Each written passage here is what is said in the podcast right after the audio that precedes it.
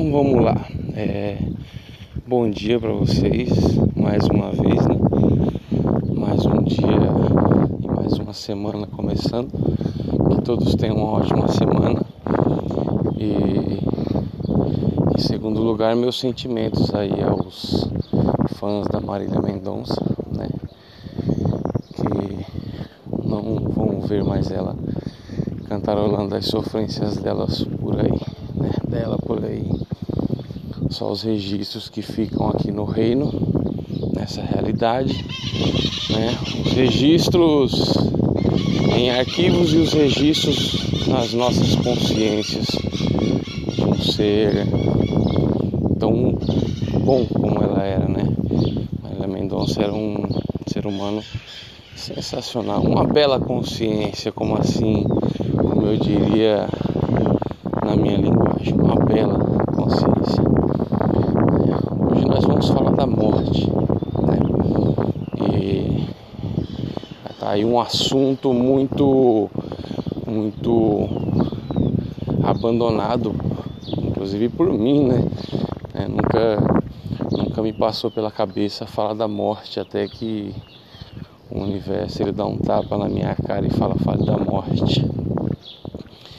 E o que, que eu posso falar da morte, né? Primeiro que, mais absurdo que pareça, a morte não é ruim, né? Ruim é viver eternamente, entendeu? Porque o desejo, um dos desejos mais antigos do ser humano é sempre ter fugido da morte, né? O ser humano, ele fantasia com deuses imortais, ele fantasia com seres que vivem milhares de anos, né? E isso vem da imaginação do, do, do, próprio ser humano e da vontade mesmo de certa forma hackear a morte, né? Dar aquela burlada, falar não vou morrer, entendeu? E na verdade a gente sabe que a realidade é única, né? Ninguém escapa dela, ninguém ninguém permanece para contar a história. Por mais que você seja foda, top das galáxias, você se torna um nada perante ela. Ela é muito poderosa. No entanto, a morte tem seu lado bom, né? Primeiro que a morte não é culpada por nós morrermos, né? Uma coisa é você morrer, outra coisa é ela te matar morte nunca matou ninguém. A morte, eu chamo a morte como um agente de transição de realidades, né? Então, quando o ser ele separa do corpo, né? Há esse rompimento dessa realidade e o ser que, que somos nós, né? Nossa consciência, né? Quando eu falo separar, eu quero dizer que o nosso, o nosso corpo ele está ligado à nossa consciência, né? E ambos são de planos diferentes, mas estão ali juntos para fazer essa interação, né? Quando eu falo isso, eu estou dizendo que a mente ela não depende do corpo, nem o corpo depende da mente. A mente é a consciência que faz a vontade e manifesta isso com o corpo material, né? Se você não quiser fazer nada, seu corpo não vai fazer nada, porque a vontade é da consciência. Se você sai do seu corpo, ele fica ali parado, funcionando, porque ele é um organismo biológico autônomo, mas ele não faz nada sem a vontade. Do mesmo jeito que se você ligar um carro e sair dele, ele não vai para lugar nenhum, né? Ele não tem essa vontade própria de sair dirigindo, que nem, né? Mas enfim. E a morte ela ela vem ajudar a consciência a tomar o caminho que lhe é devido, né? Ela leva até o como como no, nos contos nas filosofias sobre a morte, ela é o agente que atravessa a alma até o outro lado, né? Eles simula isso até como, como fosse um barco, né? As moedas para pagar o barqueiro, a, toda essa essa fantasia para levar a alma para o outro lado. A gente vê isso muito nas histórias antigas, né? Histórias gregas, romanas, né? É, os caras colocavam moeda, nos olhos do, do morto para justamente pagar o barqueiro, né? E o barqueiro era a morte. e ele levava o, o espírito, a alma do morto, pelo rio do Hades até o outro lado. Então, só que como seres vivos, né, presos a essa realidade material, né, naturalmente nós não queremos morrer, né? Quem é que quer morrer? Me diz. Quem fala, hoje eu vou acordar cedo e falar, oh meu Deus, muito obrigado por esse dia, eu quero é morrer hoje. Ninguém jamais, never, vai falar isso, né? Porque é de instinto de qualquer ser vivo não morrer, né?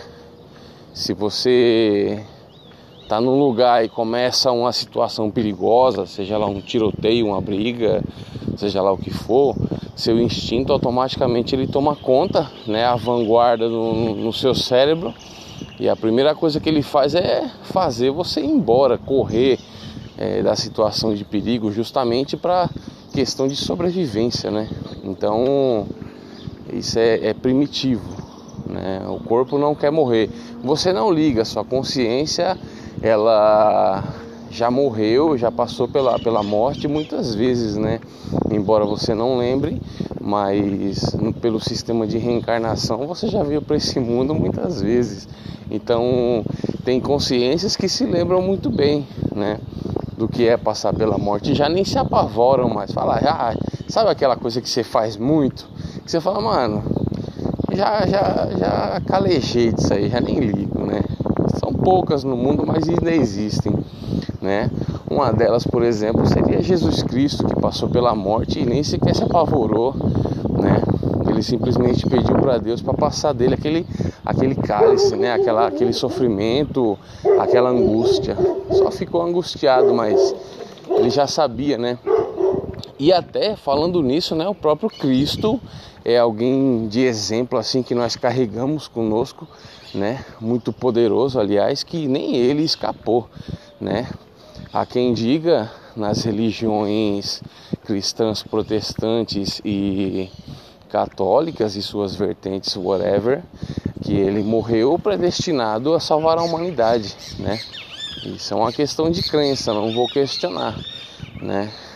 Quem, quem quiser crer que acredite, né? Mas o próprio Cristo ele teve que se entregar a esse agente de transição para sair desse mundo, né? Então ele é uma consciência suprema que encarnou, fez a missão dele, né? Mas, filho, a única saída daqui é, é se entregar à morte, cara. E foi isso que ele fez, né? Porque é a única saída. Então, quando o assunto é morte, então a gente se apavora, a gente lamenta, até porque, claro, existe um sentimento pela, pela pessoa que se foi, né? Fica todo esse registro, e a gente se entrega a ele, a gente chora, a gente lamenta, né? Mas se você para para pensar, não deveria se lamentar, né? Porque todo mundo um dia vai sair desse mundo, seja num acidente, como nossa queridíssima e, e amiga, né? Seja seja lá as infinidades de tipo de morte que existe, todo mundo irá sair desse plano, né? E não são todos que não irão voltar. A maioria volta porque, de certa forma, não, não, não entendeu ainda a experiência da realidade. Ela tem que ser entendida, ela tem, ela tem que ser compreendida, né? O máximo possível, né? Para que nós possamos evoluir para planos superiores, né? É como o primeiro ano, onde você passa e vai para o segundo, e cabe a cada grau a sua responsabilidade, a sua evolução, né? Então morrer não é ruim, né? Morrer é bom, morrer é sair desse plano, se libertar desse dessa cela de carne e osso, né?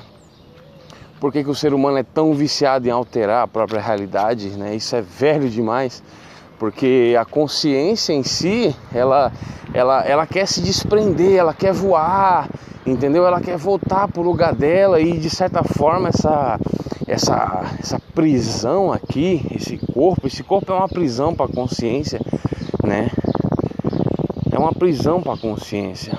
E ela quer sair, por isso que o ser humano busca de infinitas formas alterar, né, ver coisas, né?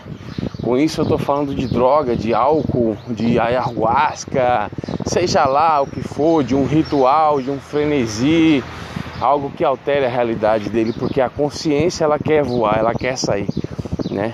Mas ela só sai realmente quando há esse rompimento, né, entre o corpo e ela, e ela não acha ruim, né? O medo, o medo instintivo, ele vem do corpo, porque o corpo não quer morrer, não vem de você. Você não tem medo de morrer, entendeu? Você tem medo de ficar aqui para sempre, entendeu? E o ser humano manifesta isso, né? Como eu já disse no começo, através dos seus muitos deuses imortais.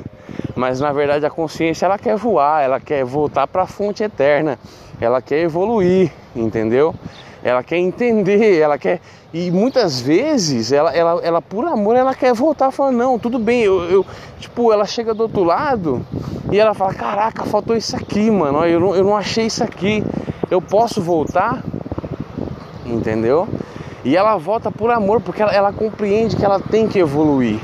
Consciências em evolução constante. Isso é o resumo do, do, do, universo, que é essa eterna academia de consciências. Então, nossa amiga, ela tá muito bem, né?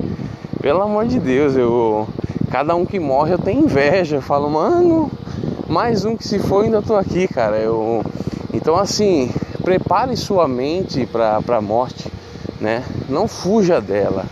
Ela ela é um é uma coisa que você não pode fugir, né? Não adianta.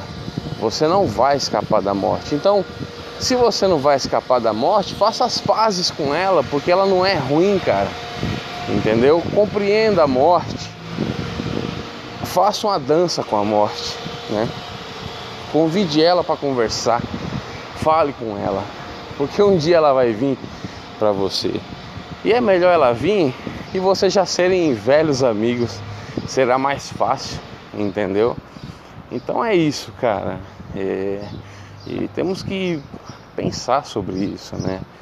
Porque para não se apavorar, né? Uma consciência que morre apavorada, com medo de sair, é uma consciência que ainda tem muito a aprender, né?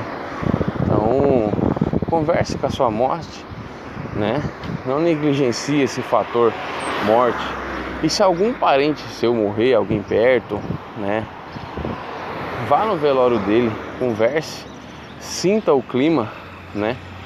E você vai ver que sua própria consciência pode transformar o clima, né?